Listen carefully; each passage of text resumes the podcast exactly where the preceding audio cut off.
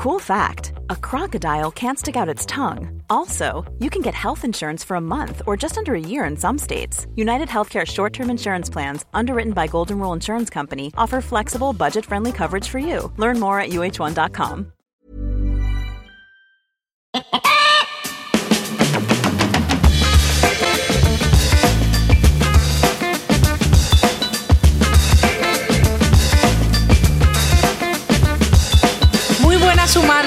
buenas persona que me escuchas. Yo soy Tamara Pazos, divulgadora científica con formación en biología y neurociencia y estás escuchando Un humano por persona.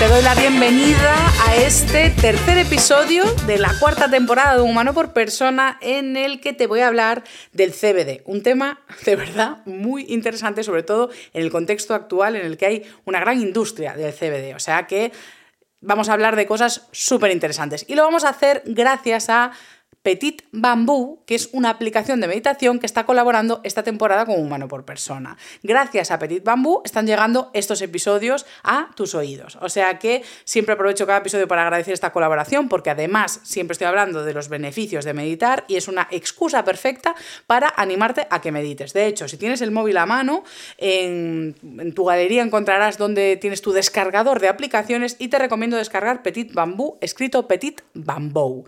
Si nunca has meditado, puedes entrar de forma gratuita en la, aplicación, entras y ya tienes hasta 16 sesiones gratis. Es decir, puedes estar dos semanas probando la meditación sin ningún coste para ver si es algo para ti. Y luego, si te suscribes, ya tienes pues casi 800 sesiones de meditación con un montón de programas adaptados según la temática a lo que tú quieras. Aún así, hoy quería centrarme en explicar qué cabe esperar de esas sesiones, porque a veces, como nunca hemos hecho una actividad, nos parece que igual no se nos da bien, o que va a ser muy difícil, o que va a ser extraño. Y quiero contar un poco cómo son las sesiones para que lo sintáis algo familiar y os animéis. Una sesión de meditación en este tipo de aplicaciones, la aplicación de Petit Bambú, suele tener partes bastante concretas que hacen las sesiones un poco previsibles y eh, hacen que sea más fácil tener adherencia y volver, ¿no? Porque no es algo complicado cada día, sino que poco a poco vamos aumentando la dificultad de una estructura que suele ser similar. Y esas meditaciones siempre vas a estar acompañado acompañada por una misma voz que te va guiando en torno a tu propio cuerpo, de forma que vamos a poner la atención primero en cosas exteriores y poco a poco ir viajando hacia el interior. Vamos a eliminar el juicio sobre lo que sentimos, sobre lo que pensamos y lo que vamos a entrenar en cada sesión es la capacidad de primero ir poniendo el foco pues en los sonidos, en el entorno, ir poniendo el foco en los pensamientos que queremos dejar ir, empezar a pensar en nuestra respiración, en cómo se mueve nuestro cuerpo, en cómo tenemos la postura corporal. De hecho, no necesitamos equipamiento, simplemente en una silla con unos auriculares o con el teléfono, ponéis ahí la sesión de meditación y ya está. Es que no hace falta absolutamente nada. Y en cada sesión vais a trabajar eso, un poco de contacto con el cuerpo, con la mente, pero en cosas muy sencillas, con directrices muy simples. A modo, fíjate en la respiración, cómo sube y baja el pecho, cuenta respiraciones. Ahora piensa en el contacto de tu cuerpo con el suelo. Y de repente pues vamos a poner el foco en esos pensamientos. Déjalos ir. Ahora vuelve a pensar en la respiración, ¿no? Es como algo que no se hace nada tedioso y que es bastante sencillo de ejecutar, que simplemente implica ir alternando voluntariamente la atención a donde tú quieras. Bueno, más bien a donde te indican, pero que tú seas capaz de hacerlo. Y muchas personas se frustran porque no logran eso. Así que es perfectamente normal. Es decir, que tú te pongas a meditar y que se te vaya la olla todo el rato. O sea, que te despistes, que de repente estabas contando respiraciones y estás contando la lista de la compra. Eso pasa muchísimo y nos quedamos con la sensación de que lo estamos haciendo mal y de que no vamos a meditar más, porque es que se me da mal, lo hice mal y me quedo como con un castigo en vez de con una recompensa. Pues me alegra deciros que no. Es decir, cada vez que nos distraemos y logramos recuperar la atención, es la forma de meditar. Es decir, lo estamos haciendo bien. Cada vez que te distraes es el entrenamiento de, hey, yo soy dueño de la atención, vuelvo aquí, detecto que no estoy donde quiero estar y me pongo donde quiero estar. Y eso se traslada al día a día. Por lo tanto, os animo a la meditación porque es lo mismo que entrenar para una maratón. para una maratón. Tú el primer día no vas a correr la maratón entera, pero cada día que vas a entrenar, estás entrenando músculos y estás recibiendo beneficios corporales de ese entrenamiento. Por lo tanto, la meditación es lo mismo. Desde el primer día estás entrenando. Entonces, no hay forma de meditar mal y por eso os animo a ello. Descargáis Petit Bambú y tenéis hasta 16 sesiones gratis.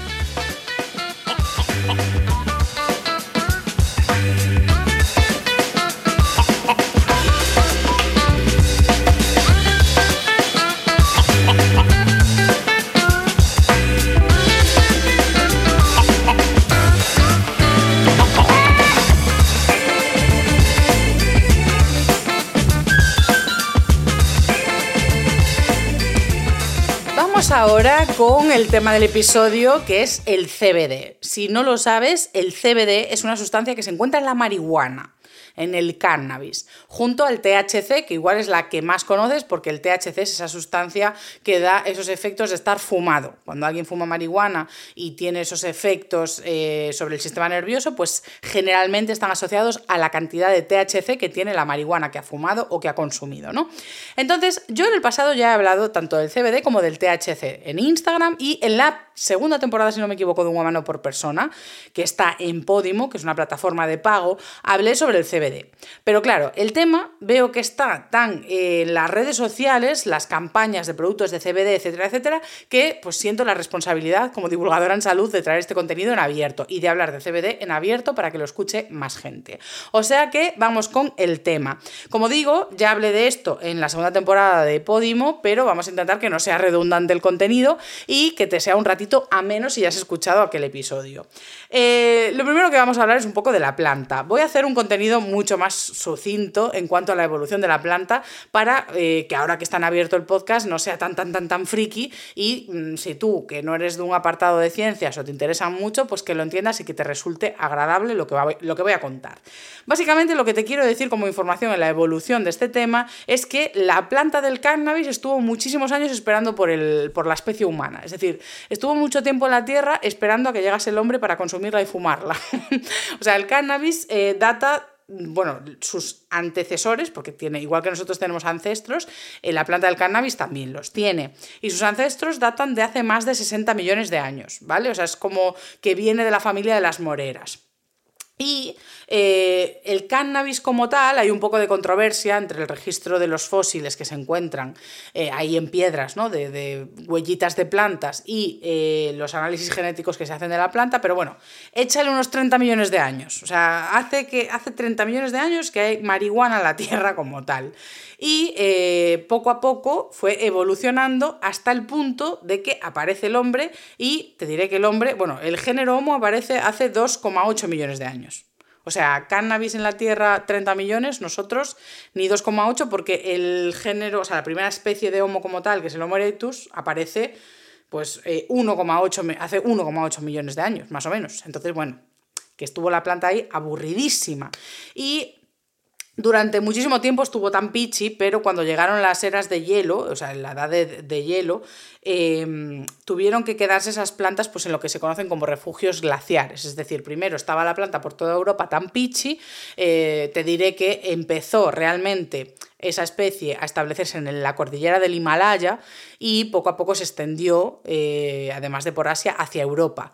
Y llegó un punto que vinieron eso, las edades de hielo y quedaron pues como pequeñas zonas en las que había eh, esas, esas plantas de cannabis y las que sobrevivieron al frío tuvieron tales presiones que fueron mutando hasta el punto de que hubo una adaptación en la que apareció el THC. Es decir, hasta ese momento eh, se cree que no, la planta no tenía esos efectos sobre el sistema nervioso de mamíferos, es decir, no había THC. Pero pues hubo presiones climáticas y ambientales que provocaron esa aparición del THC en la planta. Y de esas plantitas que estuvieron pues, en esos refugios climáticos, ¿no? esas zonas alejadas del hielo, pues esas son como, como las plantas padres y madres de todo el resto de cannabis que tenemos hoy en día en el mundo. Y por lo tanto, como esas tuvieron la mutación de tener el THC, todas las variedades de cannabis que se dieron a partir de entonces tienen THC. En mayor o menor medida, porque aquí, aquí siempre hay mucho entendido. Siempre hay un primo que controla, que sabe, que dice, eh, y que tiene una variedad sin THC. Por supuesto, por hibridación o incluso ingeniería genética, podemos conseguir plantas de cannabis sin THC. Pero en principio diríamos que eh, hubo un punto ahí, un cuello de botella, en el que el resto de, de, variedades, especies y descendencia de esas plantas, pues fueron heredando el THC, o sea, el gen, que se llama gen sintetasa eh, cannabinoide, pero nos da igual esto, simplemente es un gen que dice, mira, tú vas a tener THC. Después, Mundo de especies del cannabis. Aquí también controla todo el mundo, todo el mundo tiene un primo que sabe un montón. Pero en general os diré que hay las variedades Indica sativa y rudealis dentro del mundo Cannabaceae, género Cannabaceae. Y hay controversia, es decir, por mucho que diga tu primo, eh, hay controversia en la comunidad científica. Si tu primo es científico, genial. Pero eh, si es científico, ha de saber que no hay un consenso aún sobre si el cannabis es una especie que tiene muchas variedades, es decir, estas tres variedades, por ejemplo, o si son tres especies, es decir, especie índica, especie sativa, que luego tiene aún subespecies, porque aquí cada uno empieza a hacer híbridos y, y se inventa una especie nueva y le dice que es una especie y no lo es. Pero esto ya es café para muy cafeteros, o sea que rebajamos carga científica y nos vamos simplemente a decirte que el cannabis en sí, aunque te esté hablando de que tiene THC y CBD, tiene muchas movidas. Es decir, tú coges la planta y hay más de 500 sustancias químicas, de las cuales eh, más de 140 son parecidas al, al THC, es decir, son sustancias de lo que llamamos fitocannabinoides. Fito significa planta, cannabinoide, pues que viene de la familia del género Cannabaceae, ¿no? Entonces, dentro de, de, una, de una planta de cannabis vamos a tener, es que no solo THC y CBD, es que hay muchísimos, muchísimos, más de 140 te digo, sustancias de este palo. Y como veremos en el siguiente apartado, los fitocannabinoides son sustancias que pueden tener impacto sobre el cuerpo humano. Luego, luego te revelo el por qué. Ahora simplemente te quiero decir por qué no tenemos mucha idea de muchas cosas del cannabis y del CBD y de todos estos cannabinoides. Y es que eh, a pesar de que llevamos milenios conviviendo con ellas, es decir, es una de las primeras plantas cultivadas, para que nos hagamos la idea, ¿eh? entonces aunque llevamos milenios eh, cultivando y trabajando con el cannabis y consumiéndolo, pues no sabíamos nada. Y cuando explotaron las eras de investigación, laboratorios, financiación, etcétera, etcétera, pues justo Nixon en los 70 dijo, mira, esto no se puede investigar. O sea, eh, hay sustancias, voy a hacer aquí una guerra contra las drogas, y hay sustancias que son totalmente ilegales hasta el punto de que no se puede ni investigar con ellas. Es decir, no solo voy a controlar su consumo, sino que no, se puede haber, no puede haber consumo, pero tampoco puede haber investigación. Y claro, pues hombre, eh, yo ya no me meto en la legalización o no de las cosas recreativas, que ya sería para otro episodio. Pero hombre, cuando las cosas pueden tener aplicaciones medicinales, pues tampoco hay que volverse locos con no, no, no, no, no, no. Pues este señor era muy del no. Esto hizo que eh, nos quedásemos sin saber nada de esto, o sea, desde los 70, pues imagina que eso fue hasta anteayer, se prohibió esta investigación y aún no sabíamos nada, pues tuvo que llegar eh, un químico de Israel llamado Rafael Meshulam, que fue capaz de aislar la molécula del THC y esto derivó en grandes avances que os voy a contar en el siguiente apartado de biología y.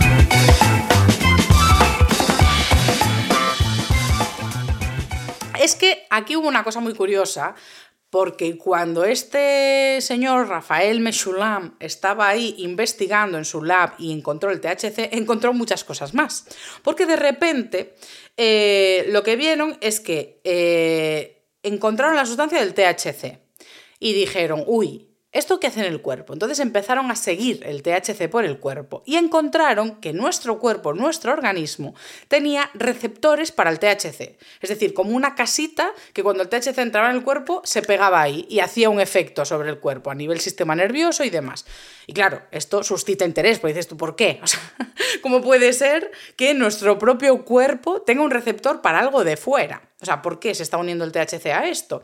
Pasó lo mismo con el CBD. Acabó descubriendo esta sustancia, el CBD, junto a muchas otras, porque este tío investigó muchísimo sobre todo el mundo cannabinoide, y también dijo, ostris, esto también tiene sus receptores, se une a receptores del cuerpo, ¿qué está pachando aquí?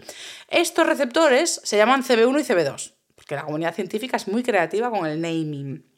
Y aún encima después encontró unos ligandos, es decir, otras movidas también específicas para darle la, bienvenida al THC y al CBD al cuerpo. O sea, ahí el tío estaba flipando, a modo, ¿cómo puede ser?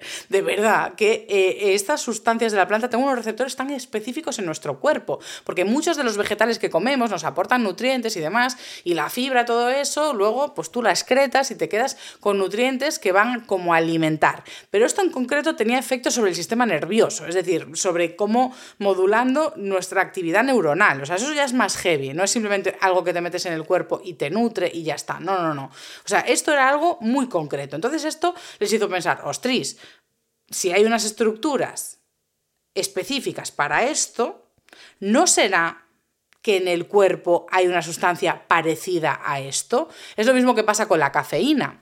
Esto lo hablé en, bueno, pues en distintos contenidos que he hecho. De hecho, ah, aprovecho para promo de mi libro. Este libro te vivir más o por lo menos mejor. Es mi segundo libro sobre adictos saludables. Y en el capítulo del sueño os explico la cafeína y os explico eh, cómo el cuerpo tiene una molécula muy parecida a la cafeína eh, que actúa sobre el cerebro haciendo sus movidas, os leéis el libro si lo queréis saber, em, y hay eh, precisamente una sustancia que se parece mucho a la que tenemos en el cerebro, que es la cafeína, y por eso puede hacer efecto en el cerebro, porque ya tenemos una original a la que se parece, entonces es como que entra camuflado y se hace pasar por ella en el cerebro. Pues con el THC y el CBD está pasando lo mismo, es decir, el tío dijo, aquí tiene que haber una sustancia corporal muy parecida y el THC y el CBD se hacen pasar por esa sustancia.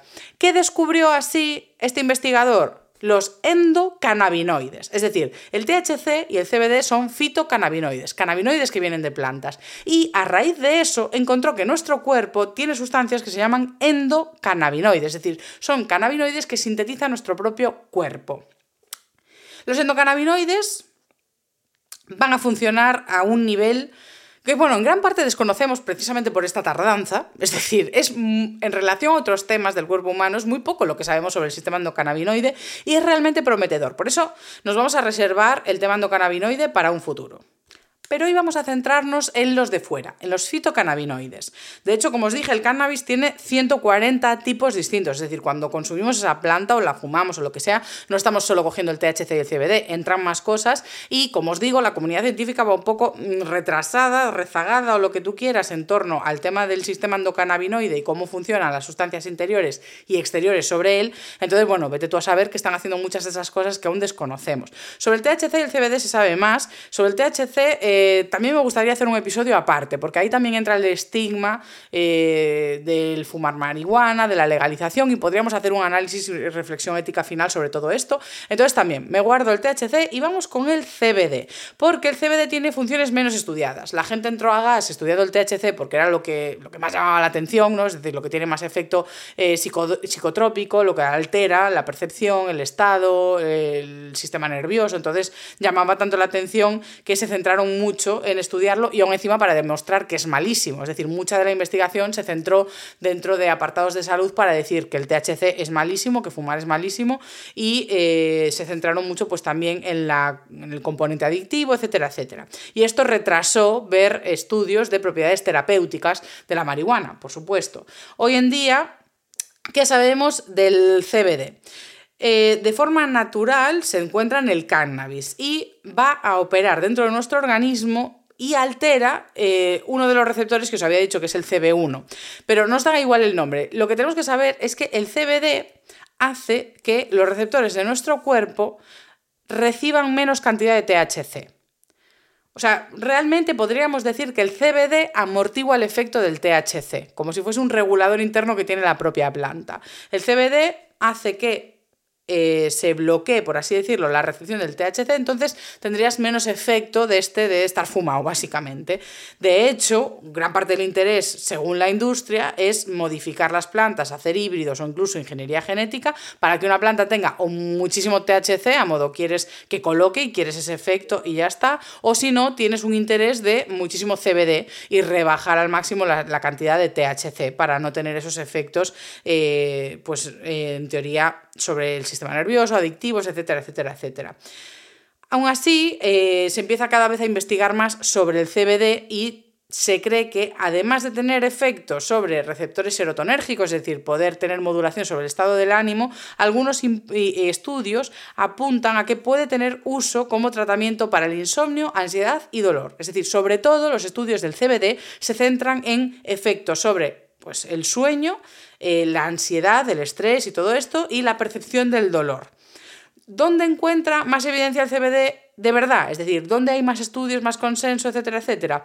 Es en la epilepsia, ¿vale? Es decir, realmente, aunque hay estudios y un poco de evidencia sobre esto del insomnio, la ansiedad el dolor, donde hay más, más, consistencia es en el tratamiento para epilepsia. Y aún así, ¿qué tipo de CBD? Porque, este, es que esta es otra. Es decir, esto es el melón del episodio. De hecho, hay una revisión de 2022 que ya mencioné en el primer podcast que hice sobre esto, que se llama Medical Cannabinoids eh, a Joder, no sé por qué pongo títulos en inglés. Eh, a Pharmacology... es que esto lo voy a dejar porque os estáis riendo y yo la risa no se la quiero quitar a nadie. Entonces, vamos, me centro. Medical Cannabinoids. A Pharmacology... a Pharmacology Based Systematic Review and Meta-Analysis for All Relevant Medical Indications. Es decir, que es una revisión, yo dejo el inglés para que te rías, pero ahora vamos a centrarnos, y es em, que es una revisión básicamente sobre los cannabinoides que usan para tratamiento clínico, para ver cuáles tienen una indicación médica relevante, porque es que ya digo que hay evidencias del insomnio y la ansiedad que ya veréis que es un cachondeo. Y efectivamente en esa revisión es que se subraya esto mismo, a modo, toda la evidencia que hemos encontrado es un cachondeo, no hay consenso. Es decir, muchas de las publicaciones que hay están hechas con tratamientos caseros. De hecho, eh, también recomendé en el pasado eh, un documental que hay en Netflix, que es que de verdad que no tiene desperdicio. Se llama With the People, como fumar, bueno, with es es que los ingleses hacen mucho esto, de convertir todo en un verbo, ¿no? Entonces, with es marihuana, pero si lo, lo, colocas en una frase como un verbo, funciona como un verbo, que pues sería pues la forma de darle marihuana a la gente, ¿no? Pues with the people es, venga, marihuana para todos, ¿no? Entonces, claro, eh, explican un poco todo esto, de que fue ilegal, que se retrasó la investigación, pero bueno, básicamente en el documental lo que se refleja es cómo se está usando de forma no científica o de forma casera el CBD como tratamiento en muchos casos para cánceres. Es decir, parte de la evidencia y de lo que se empieza a investigar en CBD es sobre tratamiento de oncológico. ¿Qué pasa? Que claro, eh, lo que subrayaban en esta revisión que os digo, que dice que todo es un cachondeo, es que por un lado, se empiezan a ver gente que intenta profesionalizar el desarrollo de aceites, de, cannabis, etcétera, etcétera. Algunos son médicos incluso o investigadores, es decir, se empieza a ver, pero como no está arreglado ese uso, lo que hacen es administrarlo. Entonces tú ves en el documental como hay doctores que llevan una quimioterapia y la gente le dice que está tomando pues tantos miligramos de un mejunje de CBD. Y de repente sí que se ven buenos resultados, pero no sabes si es por la quimioterapia, si es por el CBD, si es por la combinación, no sabes si fue ese tipo de CBD, es decir, no se sabe absolutamente nada. Eh, en muchos casos, obviamente, ya se adjudica el éxito de la terapia a la quimioterapia y ya está. Pero sí que hay como algún caso misterioso en publicaciones de revistas incluso que dices tú, mira, esta quimioterapia nunca suele funcionar contra este tipo de tumor y estas cantidades de CBD creen que pudo tener influencia sobre X, ¿no? Entonces, lo que veréis es que cada vez sí que se abren más estudios sobre el CBD para tratamiento oncológico. Podemos hacer otro episodio al respecto. De hecho, me gustaría invitar a alguien eh, que no hay tanto experto en esto, pero es muy interesante. Em, en cualquier caso, sea como sea, sí que hay productos de THC y CBD eh, de farmacéutica, es decir, que están hechos en laboratorios y son básicamente los que se han puesto en las revisiones eh, o sea, la revisión esta que os digo contempla tanto la parte que sí que tiene evidencia relevante, que es esta, de los productos que sí que están reglados y, hechos en laboratorio, y pone en evidencia que hay mucho cachondeo de cómo se administran el resto. Y en este caso, subrayo que estoy hablando de tratamientos para enfermedades y movidas clínicas llevadas eh, por médicos, ¿no? Es decir, estamos hablando de tratamiento para insomnio, para ansiedad, estamos hablando de tratamiento de epilepsia, tratamiento de tumores y sí que hay eh, algunos medicamentos aprobados de THC y CBD, en concreto eh, uno se llama Epidolex, que es CBD y es el único CBD con uso médico aprobado en Estados Unidos y Europa, y eh, después hay otro producto que es el Santivez, que también es THC y CBD a partes iguales, y bueno, hay más productos, otro se llama el Navissimols, que es para regular el apetito, el dolor crónico o síntomas de Tourette. Em, pero bueno, como digo, todos estos que sí que están reglados están hechos en, laboratorio. Es decir, algo muy importante es que están medidas las concentraciones, las cantidades, está testado, ha pasado ensayos clínicos de volumen de pacientes, de pruebas mm, incluso in vitro, in vivo, antes de pasar a humanos y luego en humanos tienen estudios eh, de ver pues tanto los efectos que funcionan de verdad contra esas patologías como que a largo plazo no hay efectos secundarios adversos o que los que hay son pues mínimos o muy poco probables. ¿no? Entonces, como os digo, eh, intento trasladar con todo esto que hay por suerte, mucha investigación emergente sobre los cannabinoides, sobre cómo operan. Eh, hay tratamientos concretos que empiezan a dar evidencia de que sí que funcionan para tratar patologías muy concretas y graves y que la evidencia sobre los efectos del dolor, el insomnio, la ansiedad, etcétera, etcétera, es difusa y ni siquiera tiene tratamiento farmacológico para que tú vayas ahora al médico de cabecera y te pueda recetar un CBD en una posología como te receta un paracetamol, de tómate esto cada ocho horas y sabemos el efecto que va a tener aproximado en tu cuerpo, ¿no? Pues eso no existe. Es decir, ahora mismo no tenemos un tratamiento de CBD aprobado eh, para que de forma clínica, farmacéutica y rigurosa te vaya a dar alguien un pronóstico, decir, tómate esto así, así, así y vas a tener un efecto eh, asegurado y seguro. O sea, asegurado de que funciona y seguro de que no va a haber efectos adversos. Así que con todo esto ya nos queda la parte de la biología y la neurociencia un poquito clara. ¿Qué, claridad tenemos? Pues que evidencia sobre el CBD, la jutica. La jutica, la jutica, la jutica, y está en manos de, mm, las élites de la ciencia ahora mismo. Y está en manos también de que se diseñen los fármacos para llegar al pueblo, que de momento no están, no existen. Here's a cool fact a crocodile can't stick out its tongue. Another cool fact you can get short term health insurance for a month or just under a year in some states. United Healthcare short term insurance plans are designed for people who are between jobs, coming off their parents' plan, or turning a side hustle into a full time gig. Underwritten by Golden Rule Insurance Company, they offer flexible, budget friendly coverage with access to a nationwide network of doctors and hospitals. Get more cool facts about United Healthcare short term plans at uh1.com. Hey, it's Ryan Reynolds, and I'm here with Keith, co star of my upcoming film, If, only in theaters, May 17th. Do you want to tell people the big news? All right, I'll do it. Sign up now and you'll get unlimited for $15 a month in six months of Paramount Plus Essential Plan on us. Mintmobile.com slash switch. Upfront payment of $45 equivalent to $15 per month. Unlimited over 40 gigabytes per month. Face lower speeds. Videos at 480p. Active Mint customers by 531.24 get six months of Paramount Plus Essential Plan. Auto renews after six months. Offer ends May 31st, 2024. Separate Paramount Plus registration required. Terms and conditions apply if rated PG.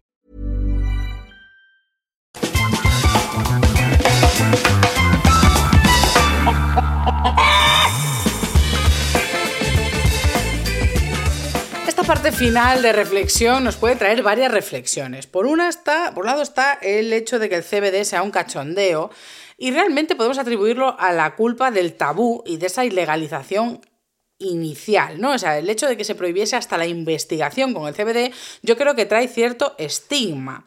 Es decir, esto no quiere decir que per se el, todo esto sea algo fácil de investigar y que sin prohibiciones ya lo tendríamos todo resuelto. No quiero decir eso, pero cuando desde la institución prohíben eh, esas cosas, acaban recayendo en manos de la gente que no tienen los medios, la, la, infraestructura o el conocimiento para desarrollar esa materia y acaba acabando en, bueno, termina en algo mitificado y que cae en ese cajón de los remedios caseros, ¿no? Como esa nube de, bueno, un poquito de aceite de CBD y se te pasa el dolor de cabeza.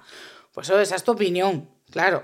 Además, el uso recreativo, eh, contribuye a ese estigma y a ese tabú, porque la marihuana pues, es la segunda sustancia más fumada del mundo después del tabaco y eh, aún encima tiene un estigma de clase, es decir, así como la cocaína puede ser algo más de pudientes, ¿no? diríamos, pues la marihuana tiene una connotación más moral incluso de ser pues, como una droga más baja, ¿no? y yo creo que eso también influyó pues, en esa clasificación de Nixon que dijo, mira, las setas, los porros, el LSD, todo eso ilegal, la cocaína, bueno, segundo grado, se puede investigar y se puede tontear un poquillo con ella, ¿no? Pues en todo esto también vemos, esa reflexión de, que, bueno, pues ese estigma, ese estatus, ese clasismo incluso, puede haber detenido eh, una investigación en el ámbito científico, o sea, yo ya no meto lo recreativo, que creo que lo podemos abordar en otro episodio, hablando más del THC o incluso de otras drogas, de la legalización y todo eso. Pero de momento, mi juicio está en que el ámbito de la investigación, pues hombre, eh, podemos respetarlo un poquillo en este aspecto, sobre todo cuando hay indicios de facultades o capacidades terapéuticas. Pero bueno, como digo, eh, muchas personas rechazan incluso tratamientos experimentales con marihuana por ese estigma, ¿sabes? O sea, no es una cosa solo de las instituciones, sino que con todo este estatus social, este clasismo, este estigma, permea la sociedad. Entonces, cuando te ofrecen eh, hacer un tratamiento que igual es un tratamiento experimental, que ya ha contado con sus estudios previos y es seguro, pues igual te da rollo, pues que, voy a estar yo fumando marihuana, ¿no? O sea, hay ese estigma todavía. Y de hecho, en el documental que os mencioné, eh, de With the People, se ve a bebés fumados. Es decir, claro, hay niños con cánceres terminales que, les han dado pues, unos meses de vida y yo tampoco juzgo a esos padres que total es que ya tienes un diagnóstico terminal, pues claro que pruebas cualquier cosa. Y sí que es cierto que te ves invadido por un juicio moral de, ay Dios mío, ¿cómo está ese, bebé fumado? ¿no? Te llama mucho la atención y te genera un rechazo eh, terrible. Pero luego es cuando viene una reflexión que es como, de verdad, eh, si en el documental estuviese un niño en una cama llorando y retorciéndose de dolor, vomitando y sufriendo todos los efectos un tratamiento súper agresivo que tenemos asociado al tratamiento del cáncer, nos daría pena, pero estaría normalizado, es decir, no hay juicio. O sea, no hacemos un juicio a la persona que le ha administrado ese tratamiento, porque lo vemos necesario y vemos que es lo que hay. Y en muchos casos es lo que hay, ¿eh? Ojo, no, no, me, no, me, no me confundáis. Pero sin embargo, eh, cuando vemos a un niño tratado con estas sustancias que tienen unos efectos de estar fumado, que básicamente es que se está riendo, está despistado y un poco descolocado, pues eso nos genera muchísimo rechazo, cuando en realidad no hay sufrimiento en ese niño, ¿vale? O sea, que si veis el documental, es probable que sintáis ese rechazo y luego tengáis esa reflexión de decir, en plan, de, bueno, pero el niño sufriendo no se le ve, ojo. Entonces, sí que es cierto que eh, te genera esos sentimientos encontrados y que sí que ves de cara a un futuro que una vez que quitas el estigma, si de verdad los tratamientos terapéuticos con cannabis, cannabinoides, etcétera, etcétera, eh, no solo son beneficiosos y seguros, sino que además evitan sufrimientos, pues hombre, creo que es hora de retirar el estigma y analizar la sustancia como lo que es, porque ya digo que tenemos legalizadas sustancias que tienen muchísimo más impacto sobre la salud, por no hablar de la crisis de opiáceos, que eso también otro episodio. Yo de verdad que hago un episodio y me salen ramificados 16 más. No sé si estáis viendo la, serie de Loki con, las branches y las, y las ramas temporales, pero me siento un poco así. Yo hago un episodio y de ahí se ramifican eh, muchos más. Y eso es una maravilla porque esto solo pronostica larga vida a un humano por persona. Dicho todo esto, que es mi frase puente favorita y ya me la habéis señalado muchos, en plan profesorcilla, eh, ojo con las terapias de cannabinoides en general. ¿Vale? Es decir, em, hemos subrayado la inconsistencia de los resultados de los estudios y la inconsistencia está precisamente en los tratamientos en los que aún no tenemos los fármacos. Es decir, si tú vas al médico y tienes un diagnóstico de estas movidas de epilepsia, de Tourette, o donde sí que hay evidencia y te receta uno de los fármacos que está mm, estructurado en base al CBD, pues bueno, pues ya está, te lo ha recetado, es un espacio seguro, te lo ha recetado un profesional de la salud, eh, con unos criterios, valoraciones y estudio individualizado.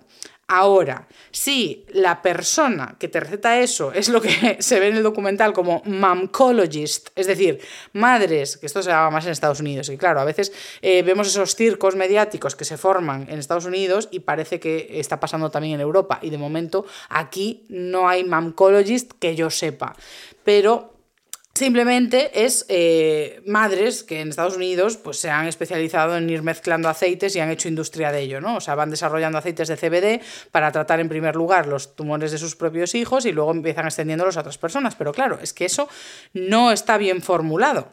Es decir, no, no no tiene estudios y ensayos para saber el efecto que va a tener sobre los pacientes a largo plazo, qué sustancia, qué formulación hay que usar en cada tipo de tumor, es decir, Digo que quiero hacer un episodio sobre eh, cannabinoides y tumores porque es que de verdad que ya empieza a haber un montón de evidencia. Entonces, eh, apoyemos esa investigación científica, apoyemos esas investigaciones para que salgan más resultados cuanto antes y se puedan hacer estudios en pacientes para empezar a usar esos cannabinoides de forma reglada y segura. Pero, aún así, si bien en España, Europa, no tenemos mamcologist y los tratamientos de CBD que hay están muy regulados y solo hay un par aprobados para casos concretos, pues eh, la industria nos ha cortado un pelo en empezar a hacer aceites y cremas que te venden por internet como un cosmético. Es decir, esto no entra dentro de los productos de medicamentos, sino que lo han colado por ser un cosmético, que la regulación es muy diferente. Es decir, la regulación en cosmética no tiene que pasar las aprobaciones que tiene que pasar un tratamiento o, medicinas o productos sanitarios como puede ser una tirita. Es decir, una tirita ha pasado más controles probablemente que un aceite de CBD que te venden como un cosmético, como lo categorizo como cosmético, ya está. Y a priori el cosmético pues sería un aceite sin más, que te tomas por el aroma, etcétera, etcétera, y ya está. Y es lo que hace. Y probablemente lo hace. Es decir, si tú te compras un aceite de CBD por internet, que hay un montón de empresas de CBD que inundan Instagram, inundan TikTok, inundan personas que hagan colaboraciones con ellos, pues eh, probablemente te prometan muchísimas cosas. Es decir, que tú te echas un poquito de aceite de CBD en la 100 y eso te quita el dolor de cabeza, que te lo echas en la espalda y te quita las contracturas si me apuras, que te quita la ansiedad, que te quita el dolor. Es decir, están hablando de unas propiedades en esos aceites que aún no se han demostrado ni en laboratorios con cantidades y formulaciones concretas. Es decir, aún no tenemos un producto arreglado y seguro eh, a nivel farmacológico, pero la industria cosmética sí, ya tiene controlado el CBD. Es decir, y esto es sospechoso, porque es que las farmacéuticas no tienen fama de, decir, ah, no, eh, si no podemos hacer dinero con esto, mejor. es decir, si no hay farmacéuticas comercializando el CBD a tope, es porque no ha pasado todavía los estudios necesarios para que lo hagan. Pero creedme que en cuanto haya la evidencia de que un poquito de aceite de CBD te quita el dolor de cabeza, va a haber una farmacéutica sacando pasta de esto, pero así. Así. Estoy haciendo chasco los dedos, en plan de rapidito, ¿no? Es decir, sospechad de este tipo de productos. ¿Por qué? Porque es mm, muy difícil, o sea, muy difícil, no, imposible que cuenten con una evidencia científica de que de verdad ese producto te está haciendo algo para la ansiedad, para el dolor, para el insomnio o para lo que sea. Es decir, y hay algunos que sí que pasan incluso por eh, regulación alimentaria, creo que es, que simplemente pues es que no tengan tóxicos, etcétera, etcétera, que son los aceites que ingieres y que también pues dos gotitas de aceite de CBD y te calma la ansiedad, te calma no sé qué. De verdad, no sabemos si tiene ese efecto. ¿Y qué es lo preocupante? Pues que, como os decía, nosotros tenemos un sistema endocannabinoide, es decir, tenemos un sistema en nuestro propio organismo que trabaja con sus cannabinoides, con sus sustancias. Si nosotros metemos cannabinoides externos, interactúan con los internos.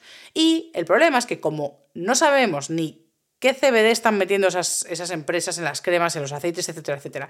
No sabemos qué cantidades podrían o no tener efecto. Es decir, no tenemos ni idea de lo que están haciendo nuestro cuerpo, básicamente. Es decir, no solo no está haciendo lo que le pides, sino que puede estar interactuando con tu sistema endocannabinoide de forma perjudicial sin saberlo. De hecho, por eso quiero haceros un episodio sobre el, el sistema endocannabinoide para que sepáis qué hace el cuerpo y qué, funciones importantes tiene y qué nos falta por saber, porque hay mucho que no sabemos. De hecho, yo no sé lo que falta por saber, obviamente. Entonces, con respecto al CBD y los productos de CBD, quería sacar en este episodio un abierto precisamente para hacer un poco de conciencia de que, por un lado, mm, es muy probable que el efecto sea placebo, que oye, si es placebo, bienvenido sea, pero el problema es que cuando ingerimos esas sustancias o abusamos de ellas a través de la piel y se absorben, pueden estar interactuando con el sistema endocannabinoide de formas que desconocemos. Y eh, bueno, esto sería en el mejor de los casos, ¿no? O sea, en el mejor de los casos de que de verdad tenga o sea, suficiente cantidad de CBD como para absorberse y hacer algo e interactuar con el cuerpo. Porque igual realmente estás pagando dinero por nada. Es decir, por una formulación que es mala, que no sabe conservar las propiedades de la molécula, que se ha perdido en el camino y que apenas tiene CBD.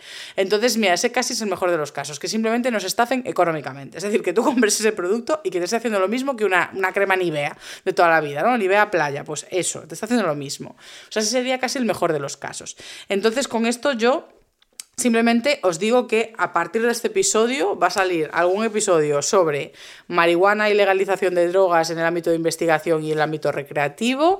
Vamos a sacar un episodio sobre endocannabinoides y un futuro episodio también sobre el tratamiento de eh, tumores con eh, cannabis. O sea, esos tres episodios me parecen súper interesantes. No van a estar en esta temporada porque los 12 episodios que tendrán esta temporada, que finalizará en enero, eh, ya los tengo cogidos, pero yo voy anotando esto para el futuro.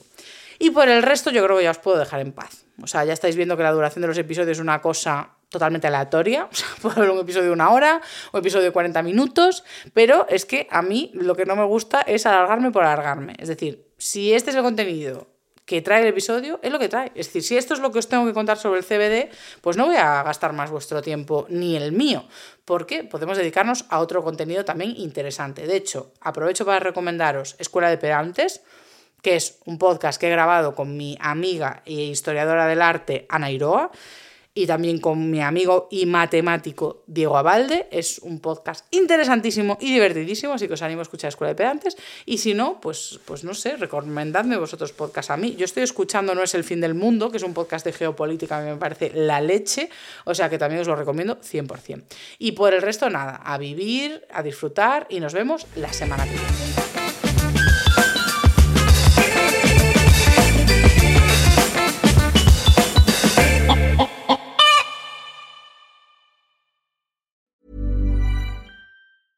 Mom deserves the best, and there's no better place to shop for Mother's Day than Whole Foods Market. They're your destination for unbeatable savings, from premium gifts to show-stopping flowers and irresistible desserts. Start by saving 33% with Prime on all body care and candles. Then get a 15-stem bunch of tulips for just $9.99 each with Prime. Round out Mom's menu with festive rosé, irresistible berry chantilly cake, and more special treats. Come celebrate Mother's Day at Whole Foods Market.